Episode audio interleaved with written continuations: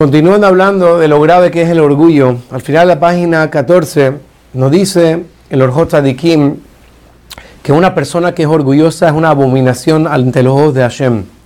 No solamente si esta persona es orgullosa en su manera de hablar o en su manera de comportarse, incluso si esta persona solamente siente orgullo en su corazón, esta persona es considerada una persona abominable ante Dios.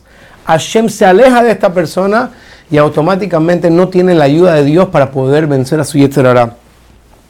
Increíblemente que la Gemara cuando habla de la persona orgullosa considera este acto como si fuera una persona que está haciendo idolatría. Porque como dijimos antes, la persona orgullosa se olvida de Dios. Cuando una persona se olvida de Dios, automáticamente eso es ser idólatra, porque estás creyendo en algo que no es nuestro creador. Y sobre la persona orgullosa, dijeron nuestros amigos, dijo Dios sobre esa persona, en ani veu yeholim la durba olam. Ni yo ni él podemos vivir en el, mismo, mundo. O sea que vemos que para tener éxito, para poder vencer al Yetzirará, que la persona necesita el apoyo de Dios, esta persona que es orgullosa automáticamente pierde ese apoyo de Dios.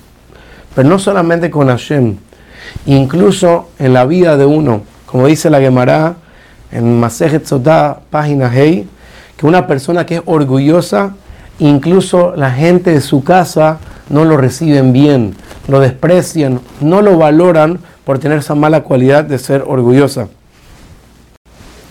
Y al final, el orgullo de la persona trae que la persona quiera perseguir cada vez más y más plata, quiere tener más control sobre las personas. Como encontramos con Coras, con que por su orgullo quiso engrandecerse una grandeza por encima de Moshe y Aarón, algo que ayer no le había decretado y al final, por, ese, esa por perseguir el orgullo y el cabot y la autoridad, se peleó con Moshe y Aarón, se entró en Mahloket y de ahí salió celo y odio y todas las cosas malas solamente por una persona que persigue el orgullo.